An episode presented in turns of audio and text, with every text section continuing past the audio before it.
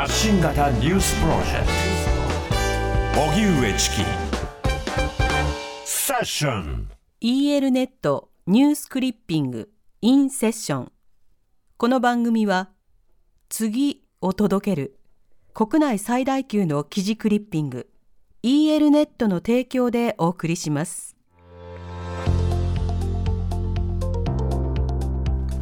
ここからは EL ネットニュースクリッピングインセッション EL ネットは新聞雑誌ウェブニュースのクリッピングやデータベースを提供。全国紙地方紙専門紙など100以上の新聞の中から1000を超える企業や観光庁などに毎日必要な記事を配信しています。そんな EL ネットがビジネスユーザー向けに提供している記事のヒットランキングを紹介しどんなニーズがあるのか知ろうというコーナーです。どんな記事が読まれているのか見ていきたいと思います。それでは EL ネット7月1日から21日までの集計でビジネスユーザーが注目した各媒体の一面記事ランキングです。まずは第5位。読売新聞。次世代原発三菱重工が統括。経産省決定。高温ガス炉など開発。続いて第4位。電波新聞。企業の研究者女性科学技術立国を下支え。企業が財団運営。ノーベル賞受賞者も輩出。続いて第3位。東京新聞。ATM 手数料値上げ続々。関東地銀など15校調査。続いて第2位。化学工業日報。ケミカルリサイクル。年度内観光へ。準備着々。そして第1位。朝日新聞。デジタル庁に立ち入り検査へ。マイナ問題管理に不備。情報保護委員会。行政指導も視野。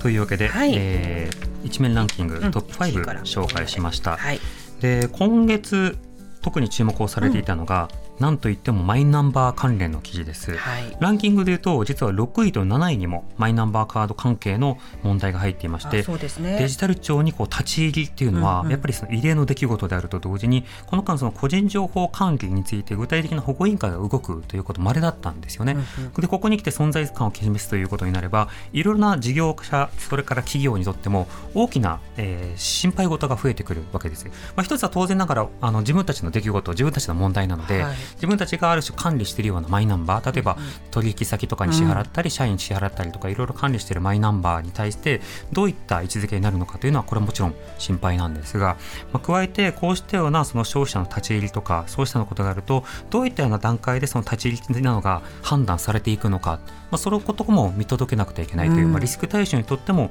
重要になってくるわけですよね。そしてマイナンバーカード今は例えば保険証の紐付けそして紐え紐付けた後保険証を廃止するとなった時にこれはそのある種ユーザー情報例えばネット企業などであればその個人情報を確認するために今まで保険証を停止させることによって確認していたとかいろんな手続きがあったわけですよ。工程やプロセスがあるわけですよね。ね。でそれらもいろんなカードとかシステムが変わると各企業も対応せざるを得ない、対応せざるを得ないというのは単にそれを証明書として判断するというだけじゃなくて投資しなきゃいけないわけですよ。そうですね。管理ですからね、うん、ちなみにマイナンバーカードのマイナ保険証に関しては、えその読み込み機会が今後どうなるのか。そうですよ実はそこも2年ぐらいで新しいものが変えられるんじゃないかみたいな投資コストと投資リスクの話もある。ということもあってさあどうなるか。プラスマイナンバーカードの問題がここに来て非常にこう内閣支持率にも影響を与えてますよね。そのようですね、そうしたこともあってやっぱり多くのビジネス層にもこのマイナンバー関係関係やデジタル庁関係、うん非常に読まれていました。はい。で、えートップ5の中で気になる記事いくつか挙げたいんですが、はい。まず身近なところで言うと、うんうん。え3位の東京新聞 ATM 手数料値上げ続々ということなんですね。はい。でこれ東京新聞が独自にえ各地銀やえ第二地銀などにえ書面でアンケートを実施したんですって。うんうん。でこれこれ政府発表じゃなくて、えー、あ独自調査なんですよ、調査報道なんですよ。はいはい。でそうしたところ2023年内に ATM の振込手数料や利用手数料を引き上げたまたは引き上げるとなったのが、えーアンケート対象であるえー15校のうちの5校つまり、えー、3分の1が引き上げるか引き上げた、で去年も引き上げたよっていうのが4校だったので、うんうん、もう9校が引き上げ路線になっているわけですよ。そうでそうしたようなその状況がなぜ生まれているのか、うん、どうしてこれだけ ATM 手数料などの値上げが続いているのかっていうと、まあ、一つはさまざ、まなその税率の変化あ税理じゃない、えっと、利子の変化、はい、要はその利上げっていうものがなかなかできないような状況の中でさまざまな地方銀行などのあの対応というものがあの動きが、まあ、鈍くなっているというのが1点挙げられてるんですけどもう一つ、えー、このコロナ禍においてですね、はい、キャッシュレス進歩というものがあったわけですね。つまりそのキャッシュレスでみんなお買い物してそれこそスーパーのレジとかでも、はい、だんだん今慣れてきてる方も多いと思うんですがキャッシュレスでなんとかペイとかいろんな仕掛カードを使って買い物するという方が増えていると、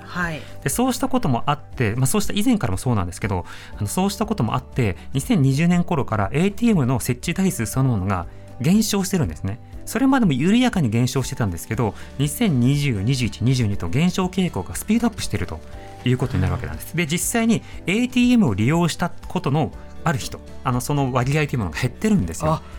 ATM で出勤することがコロナ禍で減ったって答えた人が23%いらっしゃると。だから現金をそもそも ATM で下ろすっていう必要性がなくなるとこれどうなるかというと1人当たりから取る手数料は今まで変わりませんが客の数が減ると客,、まあ、客でいいよね表現ですよね利用者ね、はい、利用者の数が減ると、うん、当然ながら手数料総額が減りますよね。そうですね。銀行が手に入れる、単純にそうですね。でも ATM の設置にかかる機械代とかあるいは安全費用とかそれから電気代とかもろもろは変わらないんですよ、うんうん、まあ、そうなるとどうなるかというとやっぱり一人当たり単価変えなきゃねっていうような話にはなりますよね。まあ、などのあと電気代とかいろんなものも影響していると思うんですが、はい、そんなこともあって ATM 手数料が今後ますます上がっていく可能性もありキャッシュレスなどいろんなものも含めてどうなっていくのかが気になるところではありますね。はいでもう一つ、えー、気になったのがで、えー、4位の電波新聞です。はい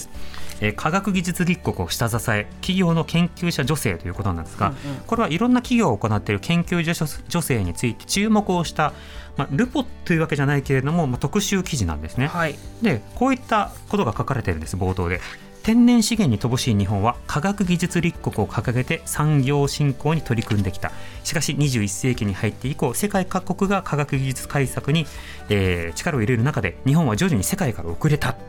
で他の国は例えばアメリカは5倍、うん、中国は15倍と、うん、この20年間で科学費投資を増やしてるんだと。だけど日本は横ばいって言ってると。そんな中にあって民間企業がいろんな財団などで助成をしているよということが紹介されているわけですね。で、まあ、いろんな例えばあのパナソニック京セラニレック村田製作所などいろんなところが、えー、そうした技術者支援をしていて、えー、そうした支援を受けた企業からノーベル賞受賞者も、まあ、生まれたりしているよということが紹介されているんです。でこうした民間の動きって、まあ、重要だしいろいろあるよねってことが書かれていて記事自体はとてもなるほどなこんなに幅広く女性需要があったんだなと思うんですね。ただしその前の段階ですよ。なぜ横ばいなの？日本と。科学技術立国って言いながら金銭横ばい、うん、でなおかつ教員の働き方はねより悪化してるんですよ。そうなんですよね、うん、で試験監督とかいろんなことやらせておいて研究に没頭させずで科研費を絞りあのもう大変な管理をさせるっていう状況なので、普通にお金増やせって話ではあるんですが、まあ、そうした中で民間のいろんな動きがあったよという、まあ、ことでしたね。はい、4位。はい。6位以降はですね先ほど言ったように、やっぱりデジタル庁、えー、マイナンバー立ち入り関係の記事が多くありました、はい、9位にあったのが日刊工業新聞の量子アニーラー効率化ソフト、えー、クーンタマティック、えー、スピン数節約という記事があって、はいえー、これは量子、えー、コンピューターなど注目されてますがそもそも計算に必要な量子スピン数を抑えることによって、えー、計算速度が上がりかつなくかつ、え、複雑な問題を解けるようになりましたと。で通常のコンピューターとは違う計算方式を取り入れることによって、え、最適化問題などを得より得意とする計算を解けることができますよっていうようなことがこの記事で書かれてるんですが私が理解できたのはここまでで私は普通に読んでさっぱり理解できないからこのコーナーでチキさんに説明してもらおうと思ってそ こからの組み合わせコンピューターの話？えっとコンピューターに使う、うん、えっと、ソフトの話？量量子コンピューターって言われてるじゃないですか、で量子アニーリングマシーンっていうのがその計算をする時の、うん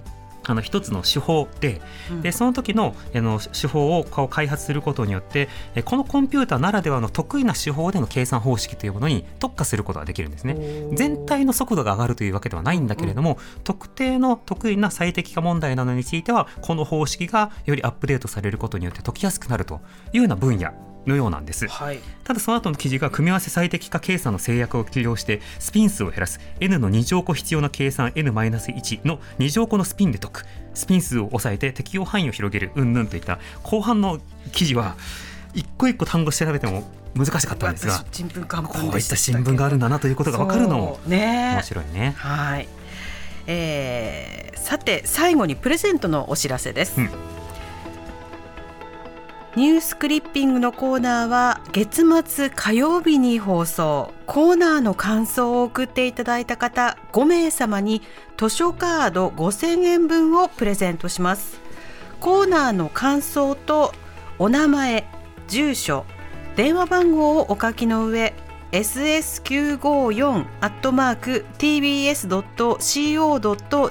までご応募ください。締め切りは今週いっぱいになります。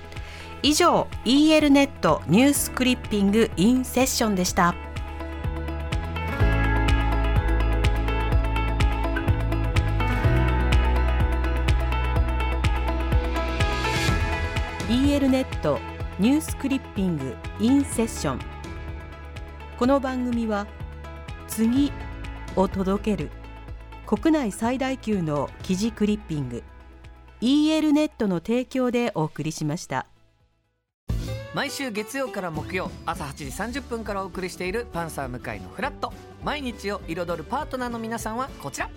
月曜パートナーの滝沢カレンです。火曜パートナーのココリコ田中直樹です。水曜パートナーの三田寛子です。そして木曜日は？横澤夏子です。ヤーレンズのデイ淳之介です。奈良原正樹です。横澤夏子ちゃんとヤーレンズが各週で登場。今日も一日頑張ろうのきっかけは「パンサー向井のフラット」で